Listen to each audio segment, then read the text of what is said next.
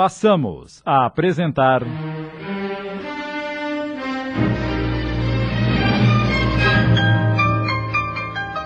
A Caminho da Redenção. Obra de essa de Queiroz, psicografada por Wanda Canuti. Adaptação Sidney Carbone.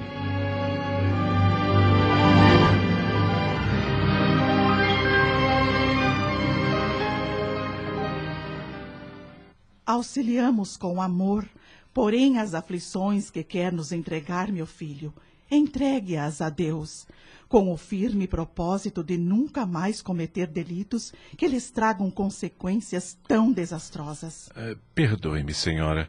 Às vezes esqueço-me de que sou o responsável por tudo que está ocorrendo em meu lar, mas estou sofrendo muito e arrependido de tudo. Por falar nisso, como estão suas filhas, aquelas que ficaram sem a mãe? Eh, Visito-as o mais que posso, mas sempre muito rapidamente. Eh, provejo todas as suas necessidades através da pessoa que está tomando conta delas. No entanto, sei que se sentem só pela falta da mãe. E vai deixá-las sempre assim? Eu não sei até quando poderei contar com a pessoa que mora com elas e eh, penalizo-me por essa situação, mas, por enquanto, não vejo outra solução. Quando a senhora pretende ir à nossa casa para nos atender? Assim que reunir o grupo, pelas possibilidades de tempo de cada um, eu o avisarei. Nesse caso, ficaria aguardando, mas, por favor, que seja o quanto antes. Será, senhor Paulo, será.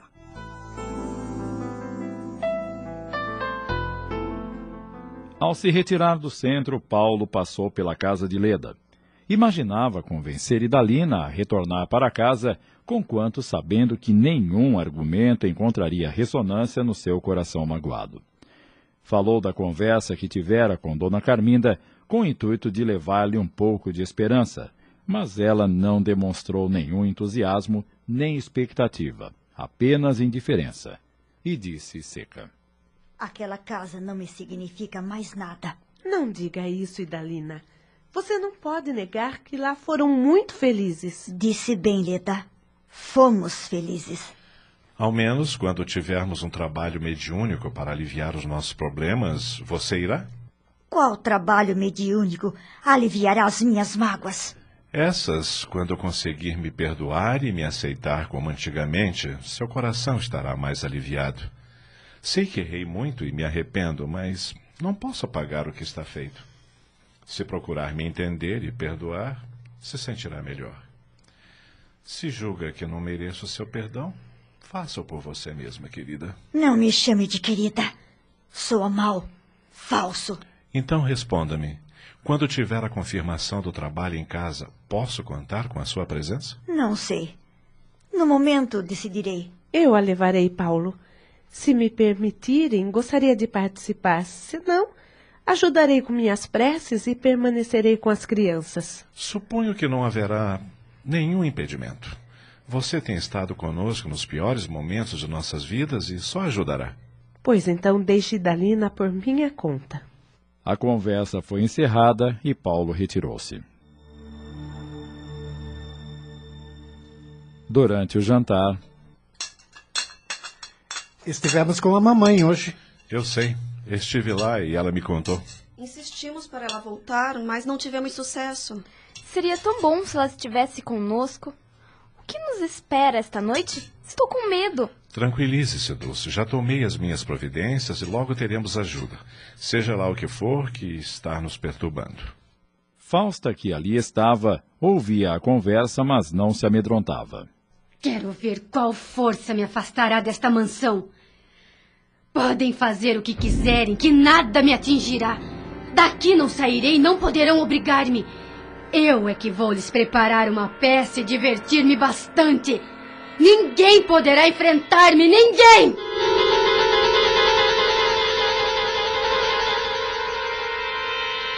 Aquela noite foi tranquila. Puderam dormir sem que fossem perturbados, porque o pensamento dela era outro. Estava ansiosa para ver o que aconteceria. Ela contava apenas com sua pequenez de atitudes e conhecimentos. Não sabia quais as forças que se impunham no bem e qual a intensidade de recursos que o mundo espiritual movimenta quando em tarefa de auxílio.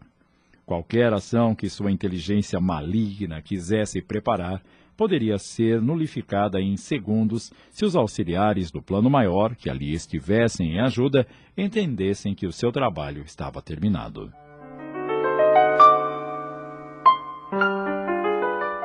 Mais dois dias se passaram até que Paulo recebeu a comunicação de Dona Carminda que iriam aquela noite em sua casa. Foi instruído que permanecesse durante o resto daquele dia com o pensamento ligado a Deus em oração, suplicando a sua ajuda para maior sucesso do trabalho. Idalina, sem muita vontade, foi levada à mansão por Leda. Ao entrar na casa onde outrora fora tão feliz, parecia estar chegando a um lugar estranho, que não lhe oferecia nenhum bem-estar nem satisfação. A entidade sofredora, encarregada de estar com ela, também acompanhou-a, tendo sido energicamente advertida por tê-la deixado voltar.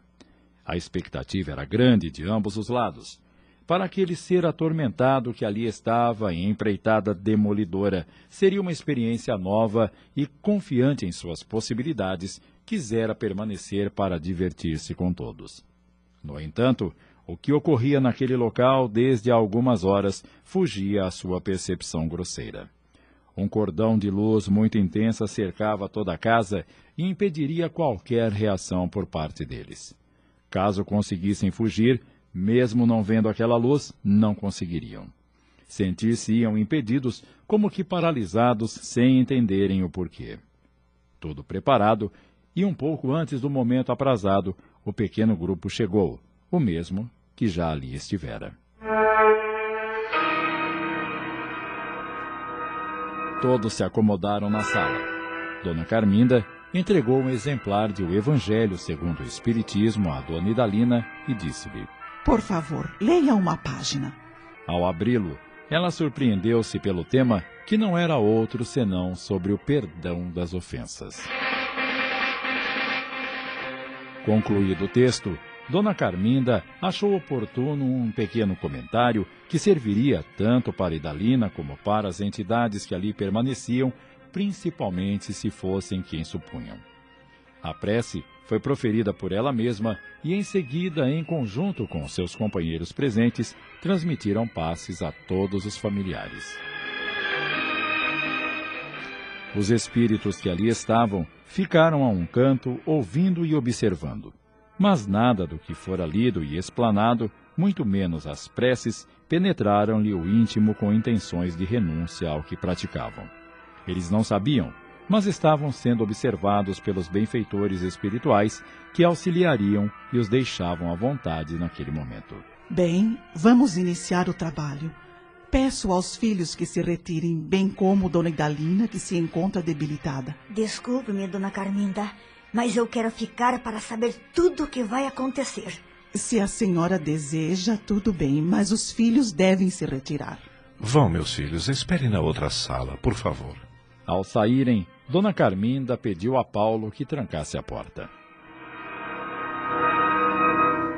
Novas preces foram proferidas, agora direcionadas às entidades presentes na casa, e após foi iniciado o trabalho pedindo-lhes que viessem à comunicação e falassem da finalidade de estarem atrapalhando o bom andamento do relacionamento familiar, assustando-os durante a noite e provocando até males físicos.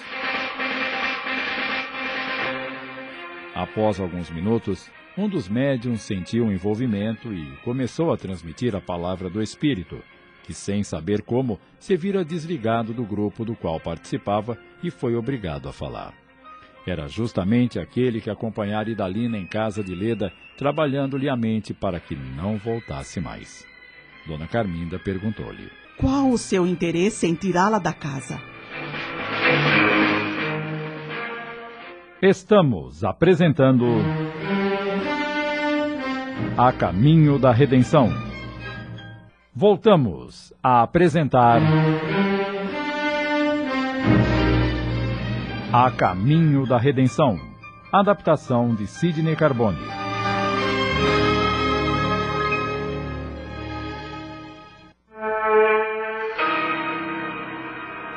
O espírito revelou que, por si próprio, não tinha nenhum interesse, mas cumpria determinações de sua chefe que desejava ver a casa vazia. Todos compreendiam o que se passava e nada mais precisava ser explicado. Tudo estava esclarecido. Ofereceram-lhe ajuda que ele aceitou com receio de represálias. Enquanto falava, os amigos espirituais iam retirando do grupo um a um, sem que passassem pela comunicação, pois eram muitos. Fazia-os ficar atentos nas palavras do companheiro e, usando de seus argumentos, conjugados com a força moral que possuíam, convenciam-nos a também se retirar. Era-lhes impossível resistir.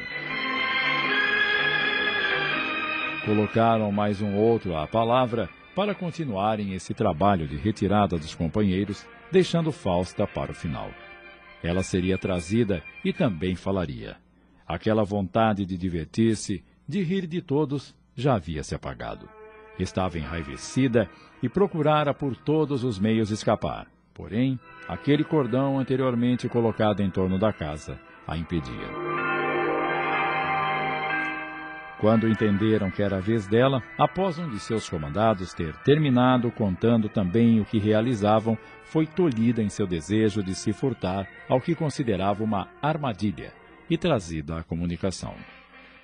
Ao ser colocada junto do médium, ela sentiu o peso e a intensidade de fluidos muito deletérios e, captando os seus sentimentos e intenções agressivas, pediu que preces fossem efetuadas, pois um espírito muito revoltado estava junto dele, que auxiliassem para que aquela entidade pudesse também ser ajudada. Quando ouviu a palavra ajudada referindo-se a ela.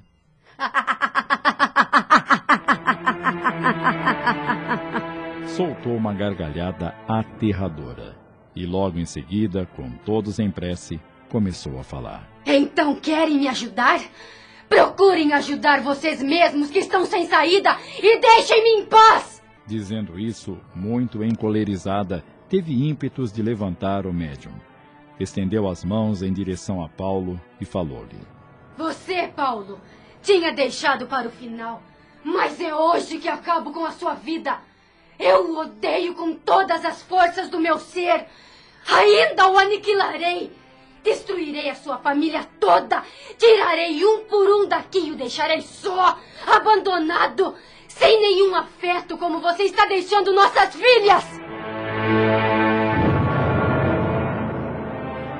Se alguma dúvida ainda restava em relação à entidade que ali estava, não havia mais. E Dalina, ao ouvi-la, teve seu rancor contra Paulo aumentado, esquecendo-se do que havia lido no Evangelho momentos antes.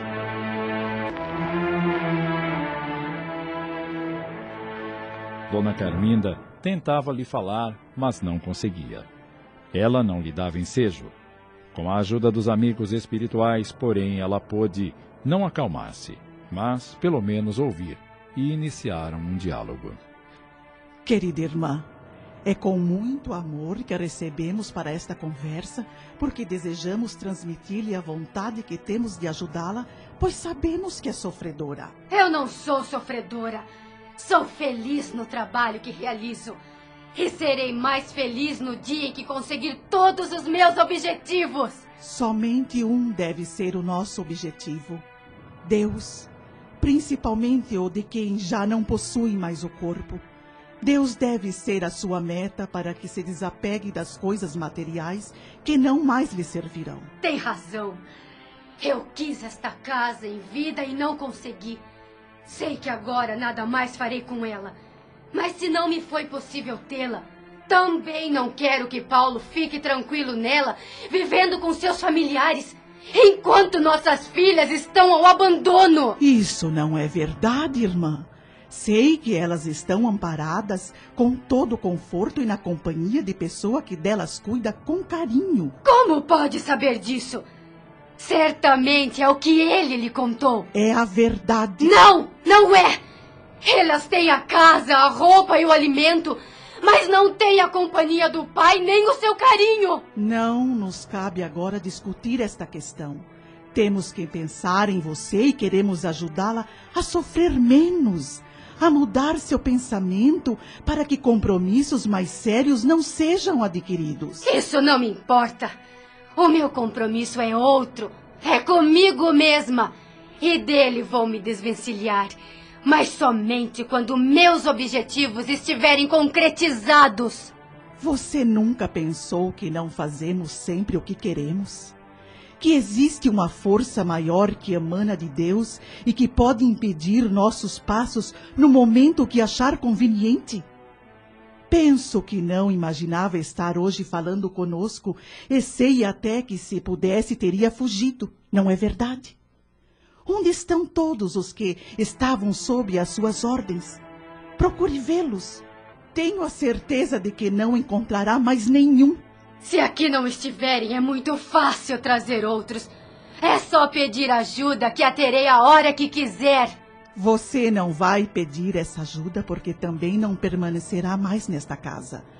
Hoje é a oportunidade que lhe chega de partir para locais de tratamento, refazer-se completamente, mudar seus intentos e ser mais feliz, voltada para o bem. Compreendeu-me? Compreendi.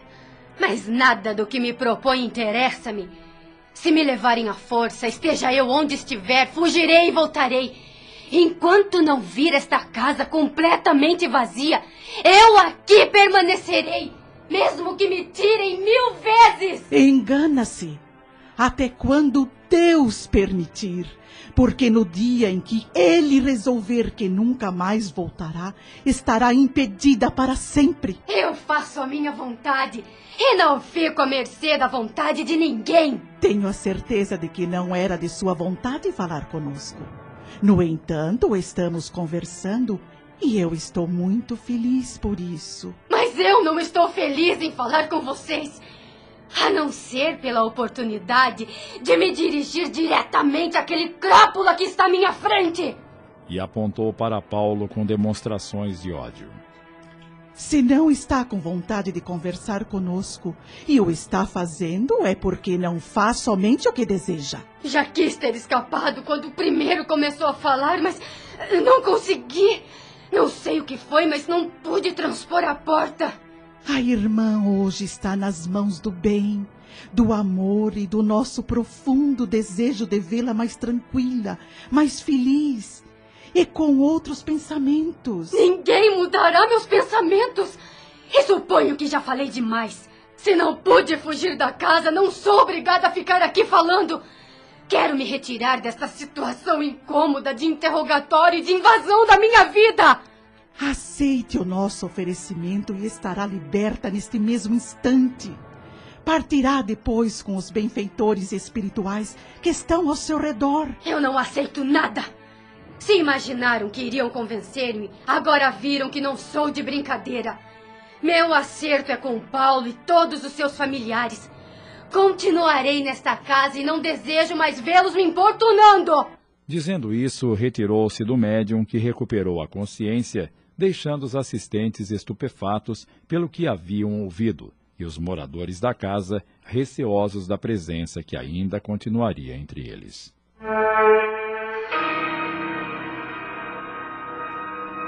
Terminada a reunião com as preces costumeiras de agradecimento, ninguém pronunciou uma única palavra. Paulo, de cabeça baixa, sentia-se envergonhado. E Dalina tivera suas mágoas e decepções avivadas, acrescidas até de um sentimento de ódio. Leda não queria se envolver no problema de ambos. Dona Carminda, que atendera àquela irmã tão revoltada, falou-lhes.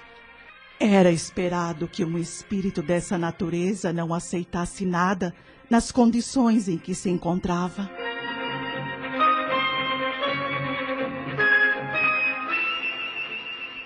Acabamos de apresentar.